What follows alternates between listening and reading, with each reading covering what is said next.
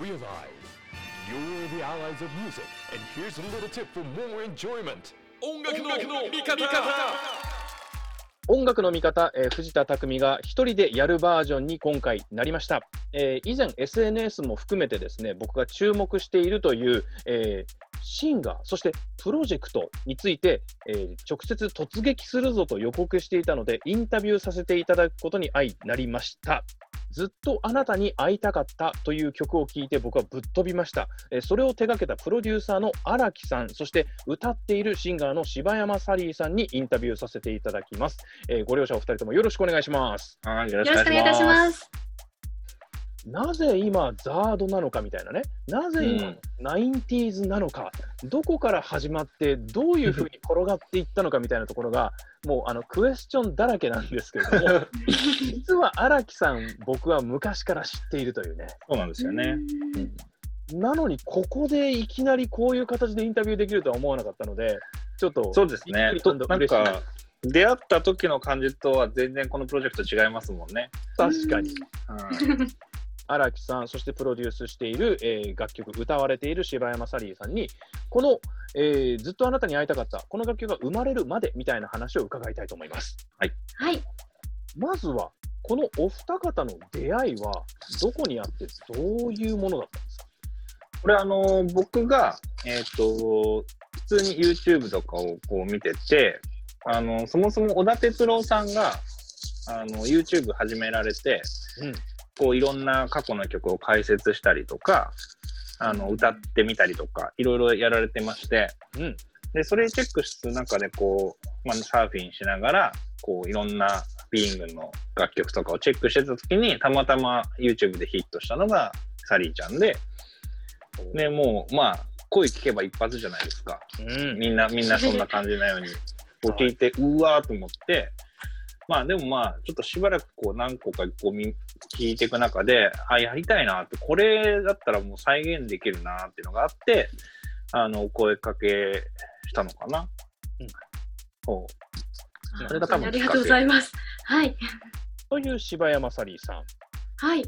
ということは、このプロジェクトのスタート地点には、柴山サリーさんが歌っていた、まあ、いろんな音楽が、まあ、ヒットしたということになるんですけど、はい。柴山さんはその歌ってみた動画でどんなものをメインに歌ってたんですか？はい。えっと、主に夏メロというジャンルでして、はい。私が生まれる前の80年代、昭和の曲や90年代などの曲を歌っておりました。なぜそれを歌おうと思ったんですか？今の歌を歌ってもいいはずじゃないですか。そうですね。はい。あの、もともと中学の時にその昭和の曲が好きになりまして、その中学の時にもはい。昭和の曲っていうのは、周りの子たちが歌ってる音楽ではなかったはずですよね。そうですね。身の回りはやっぱり新しい曲とかカラオケとかで歌われたりしてるんですけども、私はもう昭和の曲とかザードさんの曲とか歌ってたりしてましたね。あじゃあもう、もともと別に何かはいその後にね、プロとしてこういう曲にフォーカスしようみたいな、ある意味、ちょっとい言い方悪いけど、戦略的にね、はい。やることもできたけど、いや、そうじゃなくて、もうずっと好きだったんですね。そうですね。もう好きでした。はい。その出会いのきっかけっていうのは、例えばね、ご両親だとか、親戚だとか、おじいちゃん、おばあちゃんとか、いろんな影響あると思いますけど、そのはい。昭和の J-POP だって歌謡曲だったりに出会うきっかけは何だったんですか？えっと、もともとよく、あの、両親が親の、親とかがきっかけっていうふうに聞かれることが多いんですけども、もともとその動画サイトとかで聞いたことによって、あ、なんていい曲なんだっていうふうになりまして、そこからどんどん調べるようになりました。動画サイトから行くパターンですね、はい普通みんな僕らぐらいだと誰か直接的な影響があってと思うんですけど、はいもう。本当にインターネットで掘っていくっていうパターンなんですねそうですね。はい。でもうこの2人の出会いも含めていろんな出会いがもうその画面の向こうに転がっているとうん。オプニティの宝庫なんでございますなでも実際にじゃあ歌ってね歌ってみた動画を聞いてみて一方で荒木さんが手掛けている楽曲そのもののベースになっているこのプロジェクト。はい。こ。れは、えっと、プロジェクトありきでシンガーを探してたんですか？それともあ。もう出会いから引き寄せられてたんですか？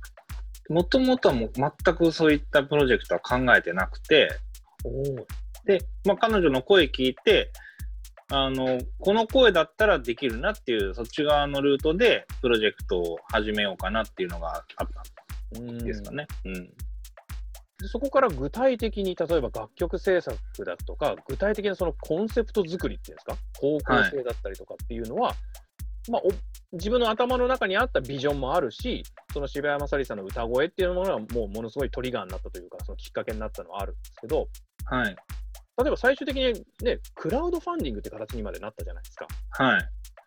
そういった動きっていうのはどういうふうにつながっていくんですか？あのークラファン自体にもともと興味はあったっていうのもあるのと、うんあのー作家が始めるっていう、その作家スタートで楽曲が生まれるってあんまりないんですよね。あの普通は、まあ、メジャーインディーズレーベルとか制作のところからコンペが来て、そこに出したものがリリースされたりとか、うんまあ、制作の発注があって、まあ、受ける側の、まあ、職業なんで、はい。発信するっていう意味だと、かあんまり作家って自分から発信するっていうのはなかなかないものだったんですけど、順番逆っすね。そうなんですよ。だから今、まあ、時代的にもそれが可能だっていうのもあったし、うん単純に自分で、まあ今ね、家で作れちゃうんで、簡単に作って歌ってもらって出すのは、それはできるんですけど、それだけだと、その、まあ二人で完結しちゃうっていうのもあって、まあ人を巻き込んで、いろいろな、こう、大きく見せていった方が面白みも出るし、できることも増えるなっていうのがあって、それでまあ、クラウドファンディングでお金が集まれば、できることも増える。それで、あの、頼める人も増やせる。うんよりこう、楽曲自体の強度も強くなるっていうのもあって、クラファンが一番向いてるかなっていうのがあったのと、あのークラウドファンディングって分かりやすいのが、その、興味の結果がもうお金で出るじゃないですか。そうですね。もう支援するか支援しないかで、そうなんですよ。だからお金のあるのー集まらないプロジェクトだったとしたら、あまり求められてないっていうものでもあるしこの楽曲、その僕、個人的にはその 90s のそういうビーイング的な J-POP っていうのはすごい好きだったんですけど、今それが求められてるかっていうのは、まあ、僕はきっとそういう人多いだろうなとは思ったけれど、実際にはデータで出てこないうんうんから、まあ、クラファンでやれば、実際にそのどれぐらいの熱量を持った人がどれぐらいいるのかっていうのがはっきりわかるし、その予算で通せるぐらい、その熱量のある、求められてるものだったら余計出した意味が出てくるなっていうのがあって、まあ一番向いてるかなっていうのがクラファンだったっていう。スタート地点では、これだけの支持が集まるって、まあね、ある、需要があるだろうなっていう自信はあったとは思うんですけど、うん結果としてきっちり成功できるっていう確証はないじゃないですか。全然ないですし、結構きついかと思いました。ああ、やっぱそういう不安はあったんだ。なんか、あの、割と高めに設定したんですよ。うん。というのは、あの、まあ、あの後で話すかもしれないですけど、そのプロデューサー、まあ、スーパーバイザーっていう鈴木大地さんとか、はい。あの、それぞれ他にいろいろこうスタジオを借りたりとか、当時の機材再現したりとか、うん。そういういろいろなことを本気で取り込も取り組もうとするとお金がやっぱかかってしまうんで、うんうん。機材、機材もただ今の最新機器だったら安いですけど、はい当時の機械を借りるってなると、すごい高いんで、うんそういったものも、まあ、こう、結構お金がかかるのもあって、まあ予算、こう、バジェット組んでみたら結構きついなと。はいはいはいはいはい。そもそも、サブスクって今、あの、ほぼタダで聴けてる感覚じゃないですか。月額払っても。はい。だから、その、クラファンのリターンを、こう、じゃあ作品でお金取れにくいんですよ、今やっぱり。うーん。もう、1曲ダウンロードとしても250円じゃないですか。はい。だからそれにどんどん付加価値をつけていかないと、うんクラファンのリターンって成立しなくて、はい音楽だけの楽曲だけってすごく今安く手に入っちゃうんで、そっか。そういう意味においては、単純に配信をするよりも、クラウドファンディングで、ちゃんとその、いろんな意味での価値をちゃんと分かってもらう、リターンのプランニングができるっていうのが強みになってますよね。あーそれがすごい難しくて、リターンを考えるっていうのが非常に難しかったんですよね。本来ならばね、曲を作って、こう、完璧な形で歌ってもらって、満足するのが音楽なはずなのに。そうなんです。はいはい、だから一番その手頃なリターンが1000円のリターンだったんですけど、うんそれってそのミュージックビデオと楽曲をただ早く聴けるっていうだけのリターンなんですよ。うん、そっかそっかそっか。最終的にはリリースするってもう公言しちゃってるので、はいはいはい YouTube にも出すで、サブスクでもリリースするってなると、ちょっと早く手に入れられることしかメリットないじゃないですか。それはもう応援っていう善意にかけるしかない、ほとんど善意なんですよね。うんうんうんで、それプラス、まあ、その僕がそのドキュメンタリー的に、えーこういうこと、活動の内容を、えーはい非公開のブログで、うんその追った内容を書いていく、どういうところを追求して、どういう機材を使ってみたいな、なんかただもうほとんど善意。でもその善意っていうのはすなわち本気でその混じりっ気のない情熱が一人一人に伝わった結果なんですよね、これね。だし、あの1000円のリターンしてる人が情熱があるってことだと思そういうこと、そそうそうそう、うん。そこにちゃんと自分がそのう。うん。ポイで終わらせない本気のやつがうんポイで終わらせさせない本気の好きな人たちにちゃんとこうがっぷり四つで伝わってる感じがやっぱしますね、そうやって聞くとね。やっぱり僕とかやっぱ同じようにそういうの聞きたいっていう人が多かったんだなって思いましたねね。、そうそうそう、その発見。うんでそこに来て柴山サリーさんは、まあはいこの話を投げるとすごい重圧みたいに投げちゃいますけどこの プロジェクトを聞いた時に、まあ、曲作ったから歌ってほしいなっていうのはもしかしたら自然とあるオファーかもしれませんけどはい。これがこういう形ある意味そのプロジェクトになってるんだみたいなことに対してはどう思いましたか？あのまず初めにこのお話をいただいたときにあの今まで私はその YouTube で高校時代に歌ってみた動画を投稿していたんですけども、うんそこから始まっていてあのただもう何も考えずにちょっとき気軽になんか投稿してみようかなっていう気持ちでいて、それ以上のこと何も考えていなかったので 今回このクラファンという話になった時はもう想像もしていないもう夢のような話だったので。うんもう驚きともう頭が真っ白になりましたね。これ現実なのかというふうな。うんはい。まあ、クラウドファンディングってその趣味を実現させるみたいな形での応援っていう言い方も取れますけど、はい。ここまで来ると、きっちりお金をもらって、責任ある立場で歌うってことも、今そうですねね、考え方によっちゃあるじゃないですか。はい。ちょっと回りくどく言いましたけど、まあ、プロっちゃプロじゃないですか。ねお金によってそれに見合うものを出していくプロジェクトに加担しているっていう意味では、僕のプロっていう認識でも、それを捉えられるなと思っていて、はい。そういう意味での、そのね、もう楽しくて歌いたくてっていうところから、そうですね応援してくれてるよっていう、なんかもう、ある意味リアルな金額としての実感そうをですね。はい。歌っていく、しかも最終的なアウトプットのもうかなりな部分を担っているわけですから、はい。ある程度のなんかこうプレッシャーというかね、いや、ありましたね。やっぱり初めてですし、こういう経験も何もないので、うん、もうどうしていこうっていうプレッシャーありましたね。う ん本気で比較されるみたいなことにもなりかねないじゃないですか。はい。至らないんですけどやってみましたっていうだけでも僕は成立すると思ってるんですね。それだけ素晴らしい歌声をお持ちだと思ってるし、えーだけど、ここまで来ると、なんか、そういう意識としても後戻りできないクオリティみたいなあると思うんですよね。はい、そうですね。もうなので、もうその当時のビーイングサウンドっていうんですか、そのうんザードさんの曲とかも、もう毎日もう、もうずっと聴き続けて、はい、入れ込んで入れ込んで。もう入れ込んで、はい、もうこういうことしかできないので、もう耳も叩き込んでっていう形でしたね。はいはいはいうわだからなんかこう、結局こういうのって好きじゃないとできないじゃないですか。そのーしかも結構な好きの熱量じゃないとねだ。からもうまず最初にその僕は好きだからできるけどこれって本当に情熱がないとできないからこのうんサリーちゃんにはそのやりたいならやるややってもらってもうやりたくないやったらこのプロジェクトもやらないからっていうことを言ってあってサリーちゃんがやりたくなければこのプロジェクト成立しししても面白くないっていうか、うんうんうんまあ、お互いやりたいことじゃないとこううんやっぱりそういうの伝わっちゃうじゃないですか、はい。余計に。うん。はい。だから、まあ、その、本当に彼女自身、ビーイングのザードとかも全部好き、本当に好きだったし、ね。はい。結構なマニアックの、マニアックな楽曲を YouTube で出してたんで、そうなんか、僕も多分、負けないでとかを歌うぐらいだったら、うん。多分、声かけてないんですけど、なるほどね。すんごいディープだったんで、全体的に。はいはいはい、あおかしな人なんだなっていう。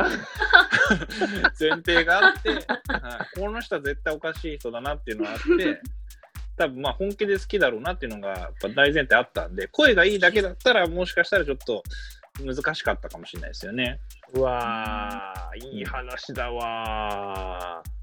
好きとそ好きがつながるとこういう風になるんだと思って。だからこ今回だからみんなそういう人が全員、全員が、うんプロジェクトにかかった全員が好き、好きなものだったっていう。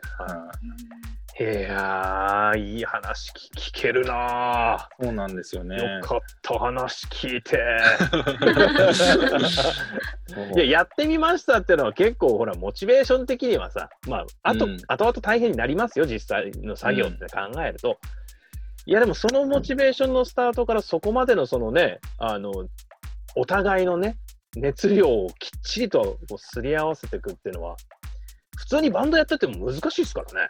いや、そうなんですね。僕なんかもうね、何度もそれを経験してますから。うんもあと、えっ、と、楽曲の制作だったりとか、ううん関わってるチーム陣、この 90s に特化するぞっていうことで、えーまあ、ちゃんとね、その自分が思い描いてるイメージでの 90s ですじゃなくて、まさにその当時の機材だったりとか、もう実際にリアルにその音楽を仕事として通ってきた人たちにちゃんと関わってもらうっていうところも含めたうん。難しさや醍醐味や感覚の違いみたいなのは荒木君自身は感じましたか？そうまずあの前提として、まあ、ルールにしようと思ったのは、うん。その当時本当にビーイングで、えー担当してた人たちはとは絡まないっていう、まあ、あくまで100%偽物だけでやるっていうのが、もうルール僕の中の。一方でそれはあったんだ。やっぱりそのビーイングっていやっぱり会社でその一時代を築いた会社ですし、結局今もあのちゃんと活動されてるじゃないですか。はい。で、はい新しいアーティストもあのやられてるし、そのザードに関して言えば、サードアンダーグラウンドっていうアーティストがちゃんといて、うんうんはいあの独自にそういったことの、あのまあ、リスペクトを持って活動してる中で、そこに対して失礼は絶対に犯したくないっていうのが、まあ、ある。立ってる場所をまずしっかりと置かないと、そうなんです。だからまあ、何かにこう、よ寄ってというか、そのエリアを越えてしまったりとかしてしまうと、今度逆に混じりっ気感が出ちゃうんだ。そうです。あの、僕、まあ今ね、その作家としてお仕事をしてしてもらってるんで、うん、お願いしようと思ったら届くとこにいっぱいそういう人いるんですよね。はい。ギタリスト、はいはいはい。ベーシストとかも、うん。ドラムも含めて、エンジニアだったりとか、全部当時の人をこう、呼んで、あの、お願いすることできるんですけど、それってもう、ただの、もう、なんていうんですかね、真似事って、まあ、これも真似事なんですけど、なんともね、うん、確かにそう言われたらそうだ。あの、うん自己満みたいになるよね。そうなんです。だからこれはう、んその、それを聞いて育った人たちの、その、リスペクト100%の偽物の案件としてやりたかったんですよ。うんうんうん、だからこそ純度を高められますよね。だからその本当じゃないところもきっといろんなところがあるんだと思うんですよね。当時を知らないんで、はいはいはい。当時聞いてた予想のままこう音からこう得られる情報だけとか、うんその聞いた見聞きした都市伝説的な噂とか、いいろんなことをそのこうまあ一緒しながらやっていくというか、うん、検証してやっていく。これはいい話。なるほどな。だから僕そこ認識は間違ってましたね。ああそうそうそうそう。ちょっと本質にちゃんと触れていくぞみたいな、本物をちょっと入れてみましたみたいなところじゃなくて、そうなんですよ。だから今やることでこれだけの影響を僕たちは受けてますっていう、まあ、リスペクトが一番重い表に立ってる感じがちゃんとそういう意味では伝わってきますね。そうですね。だから、はいまあ、そういう偽物の音楽として楽しもうよっていう、このビートルズのコピーバンドじゃないですけど、はいるじゃないですか、こううん本格的に完全にこれいきなり再現してる。リンゴスター入れちゃうとね、そうなんですよ。話ちょっと変わってくるよね。とか、なんかリンゴスターの息子が叩いちゃうとかなってくると、なんかちょっとブレるじゃないですか。はいはいはい。うん。で、かつお墨付きもらったりすると嬉しいわけじゃないですか。そこにねあ、そうですね。うん。う内側に入れて入れ込んでいくんじゃなくて、うん。きっちりバーンと作って、うんどうですか？って言って、おこれすごいねって言われた方がむしろ嬉しいよね。やっぱり筋通さないと、やっぱりね、同じ業界ですし、うんうんうん。これはかっこいいな。だから一回始まる前に小田哲郎さんに挨拶行きましそれはすごい。た。うん。でも、あやりますよと。やりますよっていうか、まあ、その完全なリスペクトがありますっていうところと、あの、ちょうどそういったイベントとか YouTube もやってるんで、うん。あの、まあ、拝見してるっていうところとはいはいはい。お伝えしに。小田さん、どんどんな風におっしゃってましいや、やっぱりなんか、小田さんの世代多分こう、意外と、うんなんていうんですかね、謙虚というか、知らないんです。僕らぐらいの世代から、もうすごいリスペクトをもらってるっていうことをご存知ない。だから、びっくり。りしちゃうんですよね。なんか、えー、そうなんだって言うんですけど、僕こっちからすると、いやいや、みんな、みんな通ってますからっていう。小田哲郎さ全員撮ってますっていう、もしかすると、めちゃくちゃ現役なんですよね。ああ、そうですね。問題で止まってて、それで食ってない感じが小田哲郎さんして、自分もプレイヤーだし、うん。いまだにめちゃくちゃうまいんでですよね。AKB の曲も書くわけだし、うん。だから多分あんまりその後ろ振り向いて、後ろのあったものをそうずーっと息かけて磨いてるわけじゃないみたいな、うんそれはそれでちゃんと宝として置いてあるけど、全然今の一番美味しいとこ食べに行こうとしてるみたいな。そうなんですよ。なんかこう、だから、そういう下の世代が、こう、フォロワーにいるっていうのをあんまり知らないみたいですね。いや今現役だからっすよ。うん今。ずっと取りに行ってるんですよ、多分。そう。すっごい喜ばれてました。ええ面白い、すごいなあですって、柴山さん。いやー、すごいですね、もう。うんねえ、逆に驚かれるんだ、それ当たり前って言ってもらうぐらいの、ね、人なんだと思いまあ、ます。そうなんだ、そうなんだ、ありがとうぐらいかと思ったら、うん意外、意外、あ、そうなんだ、みたいな。すごい、ねえいや、あんなにヒットしたのに、みそれはみんな好きでしょう、みたいな。みんな通ってるから、みたいなとか。自分で作ったピラミッド、自分で見てない感じよね。あ、そうなんです、そうなんです。ああんたの、あんたのピラミッド、山みたいになっとるがな、みたいな。そう、そうなんですよ。えあった？みたいな。あ、そう、あれすごいんだ、みたいな。そんな感じでしたよ、ー本当に。はあ、すげえ人って、やっぱ本当にすごいんだね。すごいですね。あの人、本当すごいですよ。神ですよね、ちょっと。作ってる曲が。でも、純粋に柴山さんの歌も喜んでもらえてるってことですね。あ、それはね、まだできる。だからプロジェクト前だったんあで、そうなんだ。え、上がったら聞いてもらってますか？いやいやいや、もう恐れ多いです、それは。もう遅れないです、自分から。その回を撮ろう。うん その回のドキュメンタリーを撮ろう。さすがに、なんか作ってみたら、あまりにもビーイングになってたんで、そっかそっか。うん作りが、いや、でもまあそのつもりだったけどって話そうなんですよ。ここまで近づけられるとは思わなかったんで。ははじゃあちょっとね、このビーイングサウンド、もともとの憧れもあったし、これ実際にやれたぞっていう話なんですけど、その手応え、そしてここからこの 90s だったり、ビーイングだったりっていうのは、2人にとって、もしくはこの、もしかしたら音楽シーン全体に何か波及することがあるのかっていうのは、ちょっと後半、ルーツめいたところも含めて伺っていこうと思います。はい。そして、我々的にはさらに、えー、柴山さんの歌声を楽しむことができる企画がありますね。10月の23日、はい。生配信があるというふうに伺っております。そうなんです。はい。実は、あの、これお伝えしてもよろしいんでしょうか？もちろんです。ありがとうございます。実は10月23日に、あの、全国のラウンドワンさんの、あの、ラウンドワンさんで無料で、あの、カラオケ利用の方のみ、初の生オンラインライブを開催することになりました。素晴らしい。ありがとうございます。これ、すごいことですね。そうですね。もう本当にありがたいお話です。初の生配信ライブだから、今今ね、ライブ配信はすごい全盛期になってますけど、はい。またちょっと角度の違うところでの生配信みたいな感じですね。そうですね。ラウンドワンさんなのでね。はい。うんちょっとユニークです。楽しそう。え、ボーリングしながら見れるみたいなことですか？